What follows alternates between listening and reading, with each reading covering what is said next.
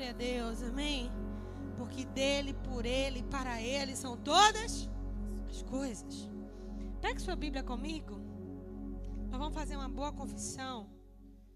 Aproveitando fazer propaganda da agenda da casa de Estevão, amanhã vai estar à disposição.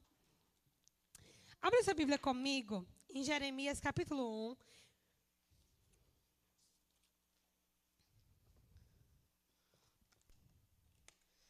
Vamos lá para Jeremias e não lê agora não.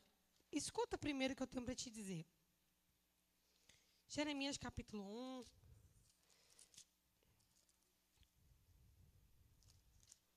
Põe seu marcadorzinho lá. Segura sua Bíblia. E diga assim comigo: Essa é a palavra de Deus. Eu sou tudo que ela diz que eu sou. Eu tenho tudo que ela diz que eu tenho. Eu posso tudo que ela diz que eu posso. E nessa noite eu vou receber a santa, poderosa, inerrante palavra de Deus. E eu não serei mais o mesmo. Nunca, nunca, nunca. Você pode dizer amém? Glória a Deus. Antes da gente ler Jeremias, nós vamos falar hoje sobre o tema preparando um ambiente profético. E, gente, eu queria que vocês entendessem que todo o ambiente, ele tem o seu lado físico e ele tem o seu lado espiritual. Todo o ambiente é físico e também espiritual. Como nós somos seres espirituais que habitamos num corpo físico, nada é só natural e nada também é só espiritual. Porque nós somos um espírito que habitamos em um corpo. Por isso é um grande erro olharmos a nossa vida só do aspecto natural. E um erro pior ainda é só olharmos a nossa vida de um ponto de vista espiritual. Uma vida cristã equilibrada precisa avaliar os dois pontos. E o ambiente profético, ele é gerado. Tudo o que você faz gera a atmosfera que você carrega. Intencionalmente ou não, Toda a sua vida, da hora que você acorda, com quem você fala no telefone, a maneira como você se comporta, o que você vê no WhatsApp, a resposta que você dá no Instagram, o cliente que você manda uma resposta, o familiar que entra em contato com você, a, a, a escola que você leva seus filhos, tudo isso contribui para uma atmosfera. Como nós somos seres espirituais e filhos de Deus, toda a nossa vida contribui intencionalmente para uma atmosfera boa ou ruim favorável ou desfavorável, confusa ou clara, plena ou perturbada. Eu quero que você entenda que tudo o que você faz, tudo o que eu faço, carrega a atmosfera que está sobre mim agora. Talvez você hoje esteja vivendo a atmosfera que você cultivou desde sempre. Então, como é que eu mudo uma atmosfera? Mudando comportamentos mudando intenções. Como que é que uma atmosfera é gerada? Através de comportamentos, pensamentos e intenções. Então, a atmosfera que eu carrego sobre a minha vida hoje, seja ela boa ou ruim, ela foi gerada através dos meus comportamentos, das minhas intenções e dos meus pensamentos. Se eu quero gerar uma atmosfera de profecia, pastor, o que é uma atmosfera de profecia? É um ambiente onde Deus governa. É um ambiente onde a palavra de Deus, que é a maior de todas as profecias, ela está em pleno curso. Está escrito: a palavra que sai da minha boca não voltará vazia antes de cumprir aquilo para o qual ela foi designada. Deus, quando ele fala, ele cria um ambiente profético com a sua palavra e ele mantém aquele ambiente. Se nós estivermos aliados, alinhados com aquele ambiente, nós vamos receber aquela palavra. Mas se nós sairmos daquele ambiente, a palavra vai continuar impetrada lá. A palavra de Deus não vai correr atrás de nós. Nós temos que correr atrás da palavra e alinharmos a visão. Então, muitas vezes você acorda, pastor, meu dia hoje está assim, o pastor, minha casa está assim, meus filhos estão assim, meu trabalho está assim, meu emprego está assim, minha vida financeira está assim, meu casamento está assim. Tudo isso é fruto de uma atmosfera feita, realizada. Só que da mesma maneira que nós podemos, como seres humanos, tirar esse copo daqui e colocar aqui, espiritualmente nós podemos fazer a mesma coisa. Da mesma maneira que no, na atmosfera natural eu posso mudar comportamentos, eu posso mudar a, a amizades, eu posso mudar a forma de pensar, eu posso mudar o jeito de agir, espiritualmente eu também posso. Muitos de nós estamos de pé fisicamente, mas espiritualmente estamos mortos. Muitos de nós estão de pé aqui na igreja, tocando, cantando, pregando, ajudando pessoas, servindo na igreja, mas essa é a parte natural, porque a atmosfera que está sobre ele, ou ela, é uma atmosfera de morte. E tudo isso, irmãos, é uma coisa que você só percebe através do discernimento. É o discernimento que te dá exatidão do que você está carregando. Então eu quero que você entenda uma coisa nessa noite. O poder de gerar um ambiente de profecia não está com Deus, está com você. O poder para mudar a atmosfera que você carrega não é de Deus, é de você, é sua, é minha. Então hoje a gente vai aprender a preparar um ambiente profético. Não me refiro à igreja, às quatro paredes da igreja. Me refiro a você, você acorda de manhã e o favor de Deus vai lá diante de você. Alguém te liga atribulado, você tem uma palavra de vida. Alguém te liga aflito, você tem um socorro de Deus para entregar. Iago, meu filho, está numa fase de muitas perguntas. De sábado para cá, irmãos, o garoto só faz perguntar. E uma das perguntas dele para mim foi: mãe, como é que Deus pode nos amar se nós somos, se nós somos pecadores? Como que Deus pode nos amar, mesmo quando nós erramos e falhamos contra Ele.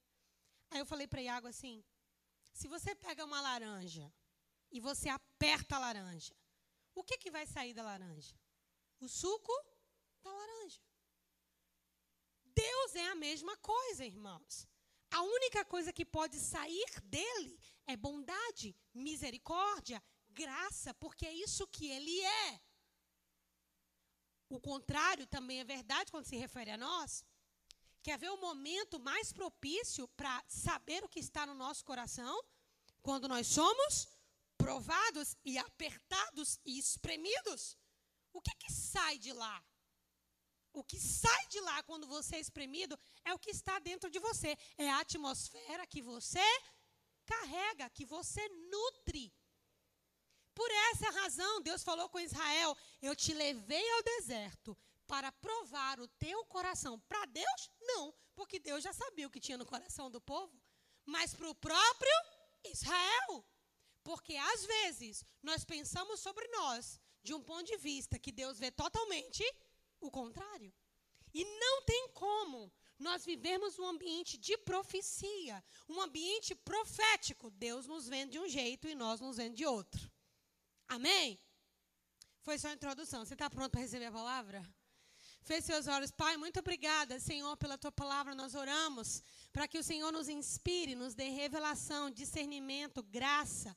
Fala aos nossos corações, mexe nas nossas estruturas. Nós te damos espaço, liberdade, nós te desejamos. Pai, nós não estamos aqui com ferro no coração. Pelo contrário, nosso coração está rasgado diante do Senhor, porque nós reconhecemos que para onde nós iremos se só tu tens as palavras de vida eterna. Fala conosco porque nós queremos te ouvir. Nós oramos em nome de Jesus. Jeremias 1, verso 5. Antes que eu te formasse no ventre materno. Quem formou Jeremias? Quem formou Jeremias, igreja? Deus. Deus formou aonde? No ventre materno. Antes que eu te formasse no ventre materno, eu te conheci. Antes que saísses da madre, eu te consagrei e te constituí profeta às nações. O nosso ambiente de profecia começa no nosso. Ah, quando Deus nos cria. Não é nem no nosso nascimento, a partir da, de sair da madre e da mãe. Por que, que eu e você precisamos de um ambiente de profecia? Porque nós fomos gerados num ambiente de profecia. Deus, ele gerou Jeremias colocou Jeremias no ventre materno, e antes que ele saísse do ventre materno, Deus gerou um ambiente de profecia. Jeremias foi gerado num ambiente de profecia. E nesse ambiente de profecia que Jeremias foi gerado, Deus liberou uma palavra que estaria sobre ele, que o acompanharia. Então, por que, pastora, que um ambiente profético, querendo, sabendo ou não, é o lugar que eu procuro? Por que, gente, que a gente procura esse ambiente e a gente não sabe? A gente procura no esoterismo, nos signos, nas casas de ocultismo, nas cartas, nas mesas de bar, nas conversas, na prostituição, no dinheiro, na realização profissional. Nós procuramos isso em todos os lugares. Um ambiente que nos define. Qual seria a palavra mais clara para explicar para vocês o que, que é um ambiente de profecia? É um ambiente que te define. Se você anda com traficantes, se você anda com traficantes, você vai, você está sendo profetizado por essa atmosfera. Está entendendo o que eu estou te falando? E daqui a pouco essa atmosfera também vai definir você. Se você anda com pessoas que temem a Deus, mesmo que o seu coração esteja errado, o natural é que essa atmosfera prevaleça sobre a sua vida e daqui a pouco você está temendo a Deus tanto quanto eles temem. Então, o ambiente de profecia é um ambiente que nós buscamos, às vezes sem nem saber, às vezes sem nem ter entendimento. E por que, que essa busca acontece? Porque nós fomos gerados num ambiente de profecia. Diga para a pessoa do seu lado assim: antes dos seus pais te gerarem, foi o ambiente de profecia que te gerou. E o que aconteceu depois que você saiu da madre da sua mãe para frente, não invalida o que Deus fez com você no ambiente de profecia antes de você chegar no ventre dela. Amém. Do ventre da mãe para frente é a vida, os pais, as circunstâncias. Mas na eternidade o governo é de Deus. Então, você busca um ambiente de profecia, porque você foi gerado no ambiente profético. Amém, gente? Glória a Deus. Então vamos lá. Pastor, e como é que deve ser esse meu encontro com o ambiente de profecia? Primeiro, gente, o ambiente de profecia ou o ambiente profético precisa ser objeto de desejo. Você precisa desejar estar nesse ambiente. Se eu te perguntasse assim, aonde você queria estar em termos de ambiente agora? Pois é, pastor, olha assim, as Ilhas Maldivas não seriam uma mal pedida. né? A pastora assim, a Grécia não seria ruim, não. Você não está falando só de um lugar, você está falando de um ambiente. Você está entendendo o que eu estou te falando? Então, o ambiente de profecia, ele precisa ser um objeto de desejo. Mas por que, que nós não desejamos o ambiente profético, Dani? Porque nós desconhecemos o poder que ele tem. Duas pessoas na Bíblia, só vou falar deles dois. A mulher do fluxo de sangue e Zaqueu. De alguma maneira, eles sacaram isso. A mulher do fluxo de sangue, depois que todas as possibilidades se esgotaram, não tinha médico que resolvesse o caso dela. A Bíblia diz que ela disse consigo mesma: Eu vou me arrastando, mas eu vou tocar na orla do manto dele, e quando eu tocar, eu vou ser curada. Ela, aquilo se tornou um objeto de desejo. Ela tinha um ambiente da casa dela, dos médicos, do fedor do sangue. E ela queria uma outra atmosfera. Ela foi atrás, ela gerou isso, ela creu, ela tocou e o milagre aconteceu. Um outro exemplo, Zaqueu. Zaqueu seria, assim, hoje, uma pessoa que não tinha falta de nada, que moraria nos melhores lugares, frequentaria os melhores lugares, teria os melhores carros, os melhores bens. Mas Zaqueu entendeu que aquele ambiente não o supria. Ele gerou o desejo pelo um ambiente de profecia. Ele subiu numa árvore para ver Jesus. ele desejou, ele deu um jeito. A mulher do fluxo de sangue recebeu uma nova identidade no ambiente de profecia. Jesus disse: Quem me tocou? Os discípulos, Senhor, mas todo mundo está te apertando assim, como é que quem te tocou? Jesus disse, mas de mim saiu o poder. Eu senti que saiu. A bichinha vai lá, fui eu. Jesus disse: Olha, a tua fé te salvou. Aquela mulher recebeu uma identidade diferente. Não seria mais a mulher que fedia sangue. É igual Zaqueu, porque o ambiente de profecia nos define. E Satanás quer incluir você num ambiente que se opõe ao propósito de Deus para você. Para que esse ambiente, digo, essas companhias, esses lugares, pessoas e assuntos te definam.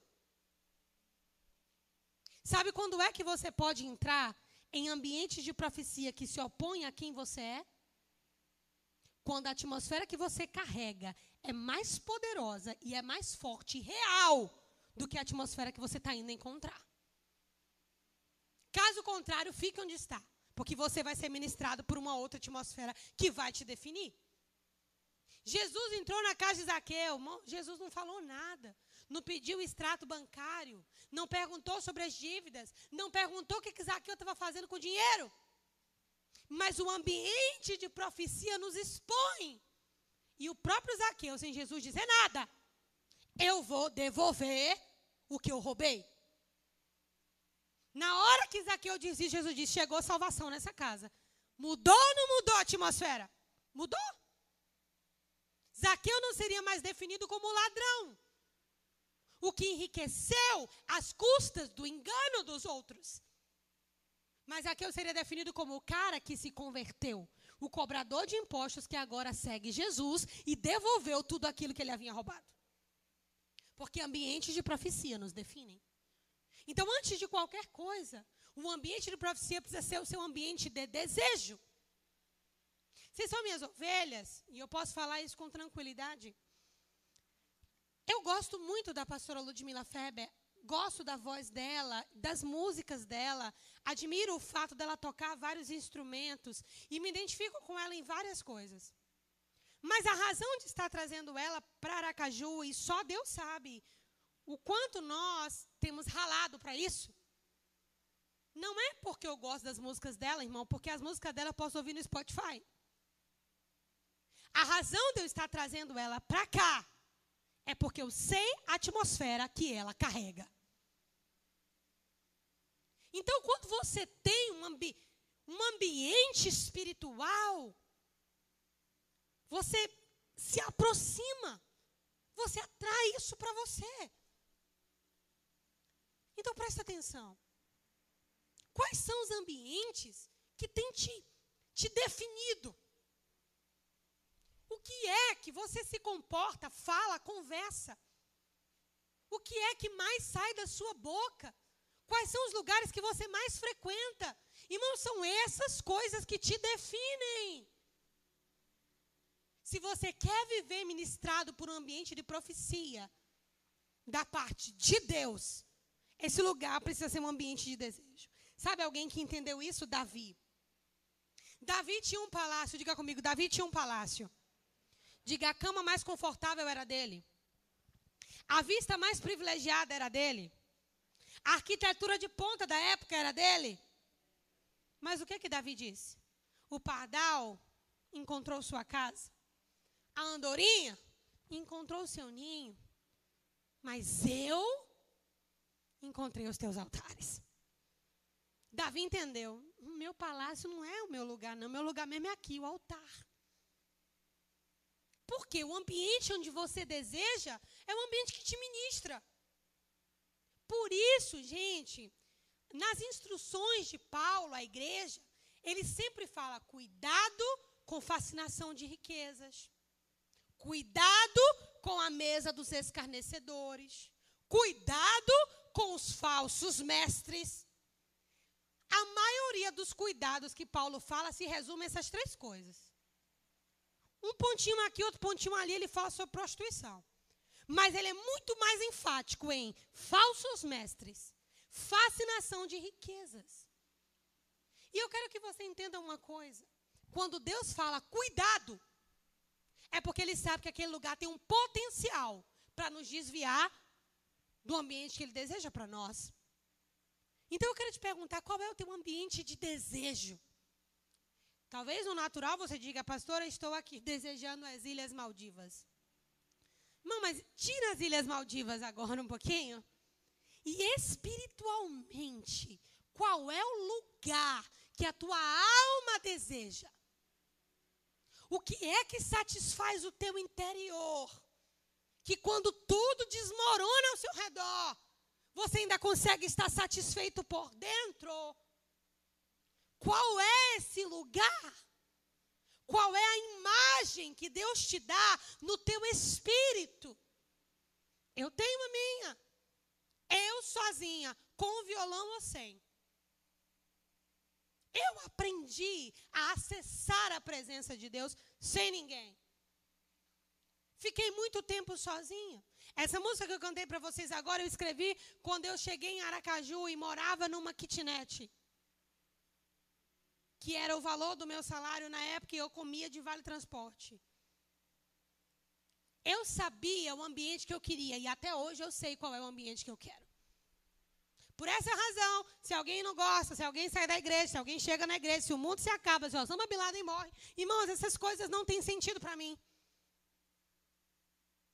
Eu estou centrada no que eu quero. Aconteça o que acontecer. Chegue quem chegar, vá embora quem for, estejamos aqui num lugar maior, num lugar menor, debaixo da ponte ou num palácio, não, não importa. Espiritualmente, eu estou definida. Sabe aquela mulher do fluxo de sangue cega para tudo quanto é coisa? Eu preciso tocar no manto dele. É isso que eu quero. Não tem voz, não tem cara feia. Não... É isso que eu quero. Irmãos, e quando Deus encontra esse coração, o céu vem ao seu favor. E você precisa definir isso. Quem você quer ser por dentro? Antes de você definir o que você precisa por fora. Você precisa saber o que você precisa por dentro. Tem ambientes que você precisa estar espiritualmente falando. Tem ambientes que você tem que gerar em oração. Eu tenho. Como pastora de vocês e sendo bastante vulnerável, quando a coisa aperta para o meu lado, irmãos, a primeira coisa que eu faço é ligar o som no último volume. Porque eu oro gritando, número um. E segundo, porque eu tenho canções que me ministram e, e me falam e me lembram quem eu sou. Na casa de Esté, quem foi lá atrás viu. Estava com o celular no último volume, ajoelhada, ouvindo as canções que me lembram minhas raízes, de onde eu vim e quem eu sou. Fui gerada nas vigílias, em roças, com pessoas simples, mas cheias do temor de Deus que profetizaram coisas que eu estou vivendo agora e coisas que eu vou viver amanhã. Qual é o ambiente que você carrega? Aí fica prostrado no Instagram. Sendo ministrado por uma coisa chamada luxúria, mentira, ilusão. Qual é o ambiente que sua alma deseja? Qual é?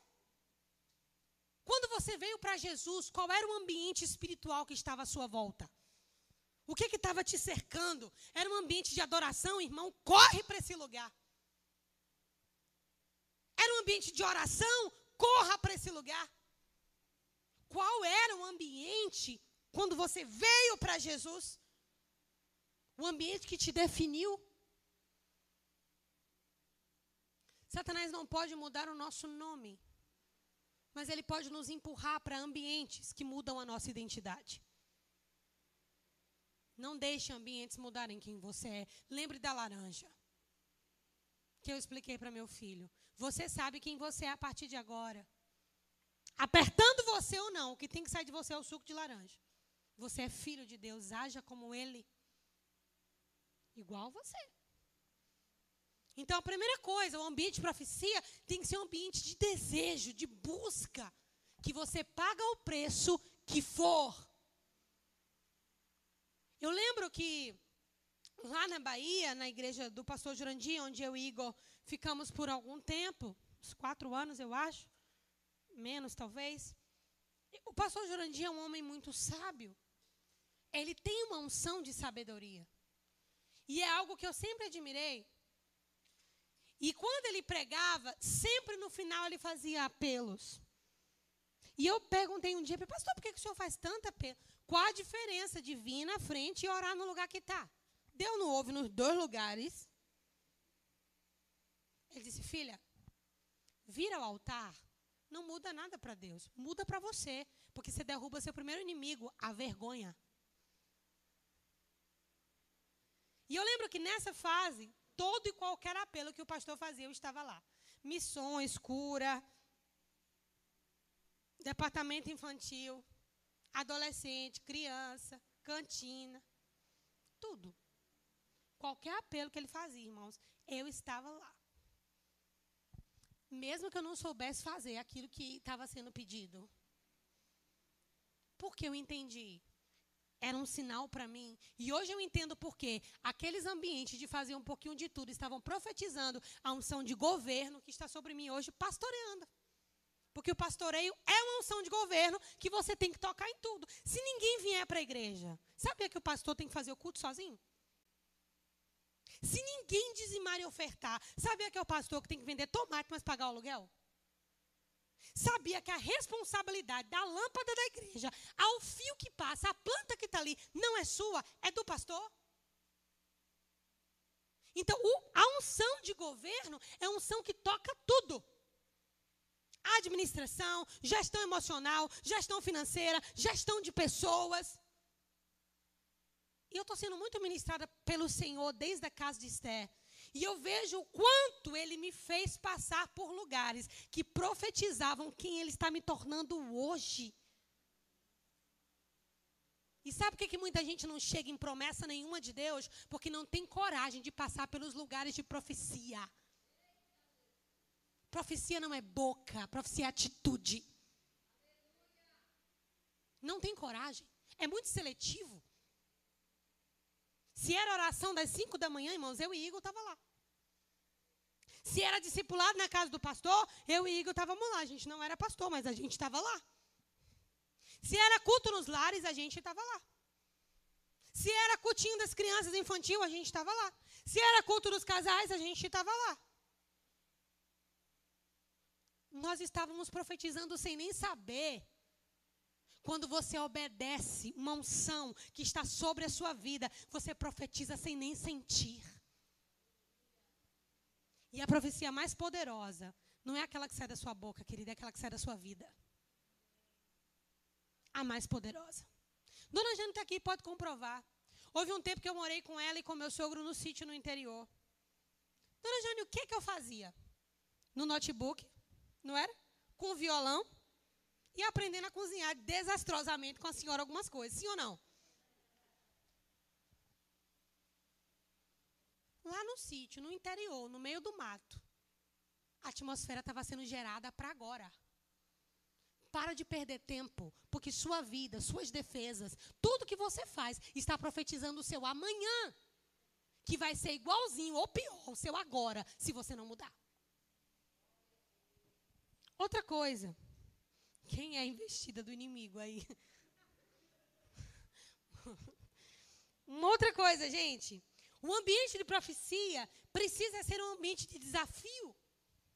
Desafio emocional, desafio espiritual e até físico. Olha o que Deus falou para Jeremias: Eu te constituí por profeta às nações. Qual a resposta de Jeremias? Eu não sei falar. Eu não passo de uma criança. Deus disse: tá bom, vou te dar alguns anos de seminário. Foi assim? Não. Aonde eu mandar você ir, você vai. E o que eu mandar você dizer, amado, você vai dizer. É assim que se aprende. Antes de você aprender a pregar, você precisa aprender a obedecer. Antes de você aprender a profetizar para os outros, você tem que aprender a profetizar e a pregar para você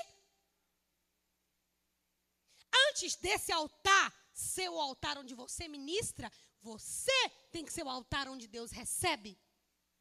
Aí a profecia faz sentido. Pregue para você, profetize para você. Quando Deus, e se Ele tiver um chamado na sua vida ministerial, quando você entrar, irmão, vai ser poderoso. Porque você já vai estar no costume de fazer atrás das malhadas aquilo que você vai fazer publicamente. Então é um ambiente de desafio. Pastora, Deus mandou eu fazer isso, mas eu nunca fiz na minha vida. Esse é o caminho. Gente, Deus, Ele é paradoxal. Deus é paradoxal. Como foi que Deus treinou Jesus? 40 dias de jejum no deserto. Como foi que Deus treinou Moisés? 40 anos limpando as cacas das ovelhas do sogro dele. De Jetro, no deserto. Deus é paradoxal. Deus puxa para trás. E se você deixar ele te puxar para trás, ele vai te soltar para frente. Deus é paradoxal. É um ambiente de desafio. Quando Deus chamou Ezequiel e disse: Ezequiel, o que, que você está vendo? Senhor, eu estou vendo um vale cheio de ossos. Era uma cena desafiadora. Quem gosta de cemitério, levanta a mão. Quem gosta de ver morto, levanta a mão. Pensei, porque não ia orar por você, irmão.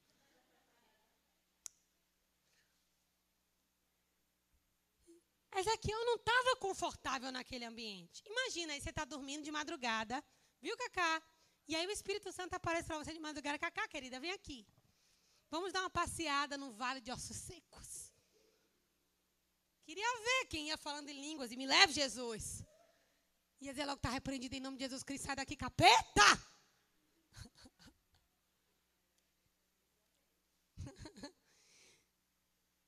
O ambiente de profecia é um ambiente que nos desafia e muitas vezes é o lugar onde nós menos queremos estar. Por quê? Porque nesse lugar, irmãos, Deus vai mostrar que você é maior do que aquilo que você tem medo. É porque nesse lugar Deus vai te mostrar que você governa o que você acha que governa você. É nesse lugar que Deus vai te mostrar que não tem poder maior do que o poder de uma identidade resolvida em Jesus. É nesse lugar que vão te espremer e só vai sair graça. Só. Se está te espremendo, irmão, está saindo ainda palavrão, fofoca, grito, maledicências. Irmão, vai espremer cada vez mais até isso tudo esgotar. E começar a sair algo novo. Porque o ambiente de profecia é um ambiente que nos desafia. O ambiente de profecia também é um ambiente onde eu estou pronto, pronto para obedecer sem entender. Namã estava com uma lepra, uma chaga mortal. Aí alguém diz: vai sete vezes no Jordão, mergulha lá, que o homem de Deus diz que tu vai ficar curado. Que sentido havia nisso? Nenhum. Alguém tinha feito isso e tinha sido curado? Ninguém. Ele obedeceu, sem entender e ele foi curado, ele foi para um ambiente de profecia. O ambiente de profecia tem uma porta chamada obediência. Se você não passa na porta da obediência, você não entra no ambiente de profecia. A porta para um ambiente profético é um ambiente de profecia. Talvez você nunca entrou lá, porque você nunca condicionou a obedecer incondicionalmente aconteça o que acontecer. E o ambiente de profecia, para encerrar, precisa ser um ambiente de paciência. Sabe qual que é a última prova de Deus na hora de eleger ou levantar ou derrubar alguém? A prova da paciência.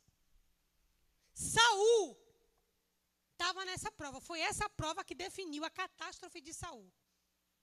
Saul não soube esperar quem trazia o ambiente de profecia com ele? Samuel. Saul dependia do povo, a voz do povo que o povo queria, porque era o povo que o fez rei. Sim? Não. Quem o fez rei foi o Senhor. Saul esqueceu do começo dele, quando Samuel disse: Vai você vai encontrar um grupo de profetas, você vai dançar no meio desses profetas e você vai se encontrar um novo homem. Saul achou que quem o fazia rei era o povo, quando quem o fez rei, Jackson, foi Deus. Irmãos, e se tem uma coisa que Deus tem, é paciência. Talvez por isso esteja escrito: esperei com paciência no Senhor. E Deus me esqueceu? E ele se inclinou para mim e ouviu o meu clamor. Tem horas que Deus só quer que você espere, não faça nada. E se você faz, você é reprovado. Irmãos, em outras palavras, Deus queria que Saul visse a casa cair. Deus queria que o povo fosse embora, não esperasse o sacrifício. Deus queria que Saul ficasse lá sozinho, mas dizendo: Eu vou obedecer o que Deus mandou. Eu vou esperar o profeta chegar. E o povo podia ir embora, e podiam zoar dele, e podiam levar os animais. Deus não estava aí para nada. Deus queria era Saul. Saul. Saul não entendeu isso. Ele se meteu a fazer. Oi, irmãos tudo que ele não podia fazer. E quando ele faz o errado, quem chega? Samuel. Aí Samuel diz: Que coisa louca é essa que você fez? Tem horas que a verdade não liberta. É só um atestado da desgraça. É o caso de Saul agora. O povo estava com pressa. E você demorou achando ele que isso seria uma justificativa. Aí Samuel diz: Ô oh, cara, olha, hoje, hoje, o Senhor ia confirmar o teu reino. A prova que tu tinha que obedecer era a prova da paciência. Parafraseando, era para tu ficar quieto. Com licença da expressão, dane-se o povo, vai embora todo mundo. O que importa é a palavra que Deus liberou para mim. Como você não fez isso? Deus achou alguém que faz isso? E deu o teu reino para alguém melhor do que você. Dá para você? Saul chorou, se descabelou. Samuel até tentou orar. Antes de Samuel fazer! Deus disse: nem ora. Samuel está julgado. Já foi. O coração dele não se dobra, não se rende, não adianta.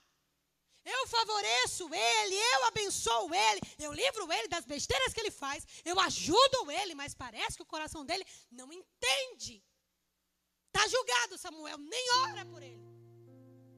Samuel morre. Todos nós temos um Samuel, alguém que nos lembra Jesus. Sim ou não?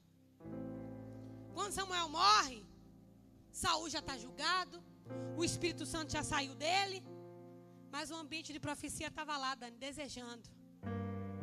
Por uns dias, Davi foi ajudar, porque o ambiente de profecia agora estava com quem? Com Davi. Davi ajuda. Quando o demônio pega Saul, Davi tocava. Mas o bicho estava tão possesso que ele tenta matar Davi. Às vezes que Davi está com a harpa, mesmo ele sentindo alívio, ele se ira e pega a lança para matar irmãos. Isso aqui é muito profundo. É quando você tem prazer na presença de Deus, mas você não suporta ver que o outro tem o que você perdeu. Embora aquilo te traga alívio, mas você prefere uma lança porque a inveja é maior. É o drama de Abel, de Caim. Abel é um bom irmão. Abel é lindo, educado, gentil. Eu amo Abel. Mas ele tem algo com Deus que eu não tenho. Deus aceita ele mais do que me aceita. E ao invés de Caim aprender com Abel, Caim mata.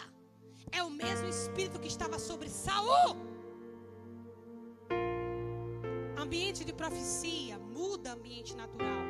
Talvez se o coração de Saul quebrantasse, essa transição do reinado de Saul para o reinado de Davi seria algo mais leve, menos dolorida. Mas ao passo que ele recebia a adoração de Saul e se sentia aliviado, quando ele olhava para Davi e ele dizia: Esse menino tem a presença que eu não tenho. Deus já ungiu ele. Ele vai tomar o meu reino. Que tomar meu reino, gente? Deus já tinha tomado o reino dele. Que tomar meu reino o quê?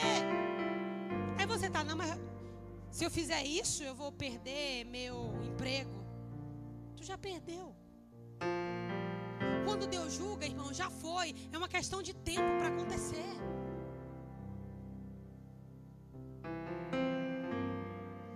O ambiente de profecia é um ambiente poderoso para os dois lados.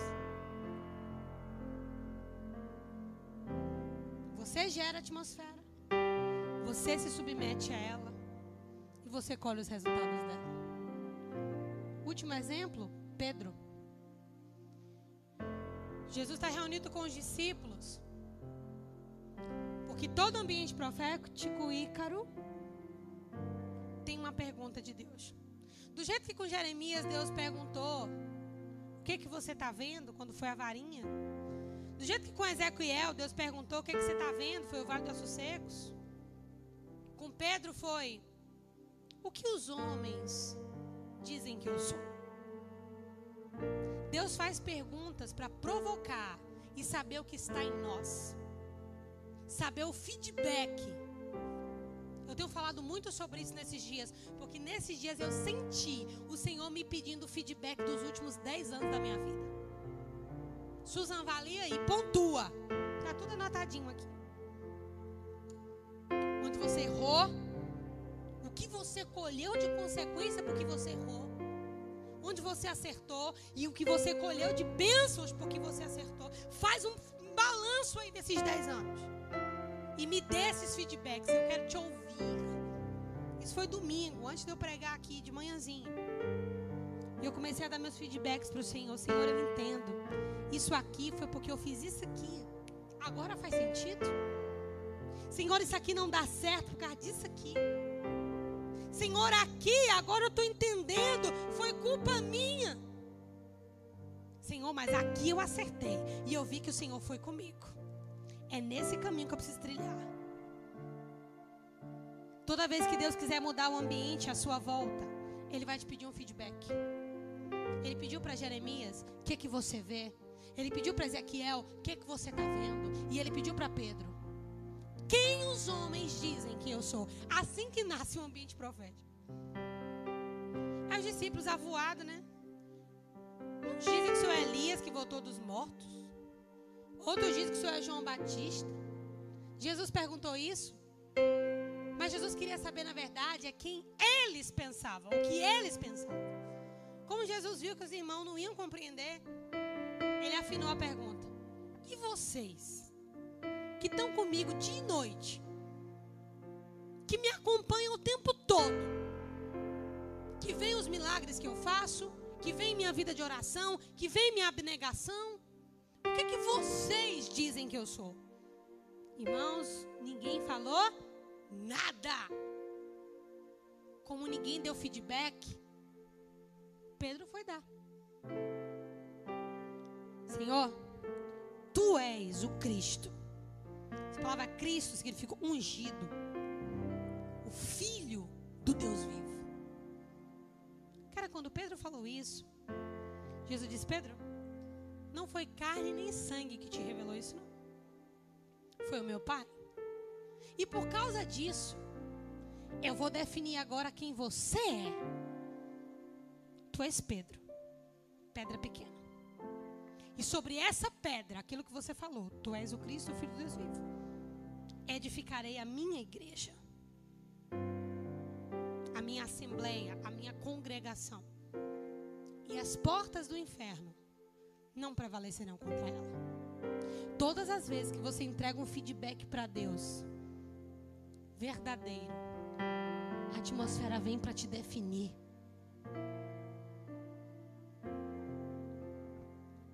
terminando aqui. Ambientes de profecia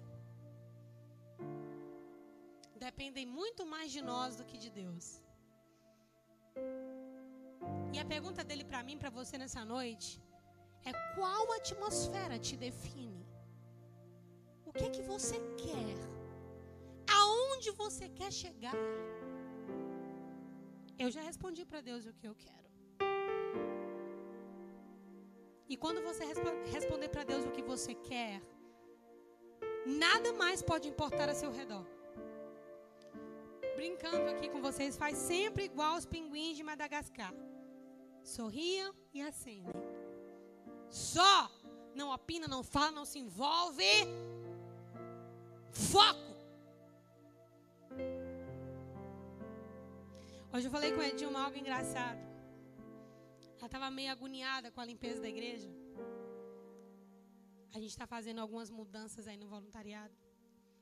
Falei para ela, Edilma, se ninguém fosse limpar a igreja, eu ia contigo. Ia jogar sabão ali, ia te empurrar no sabão e depois a gente ia tomar açaí. Falei ou não falei, Edilma?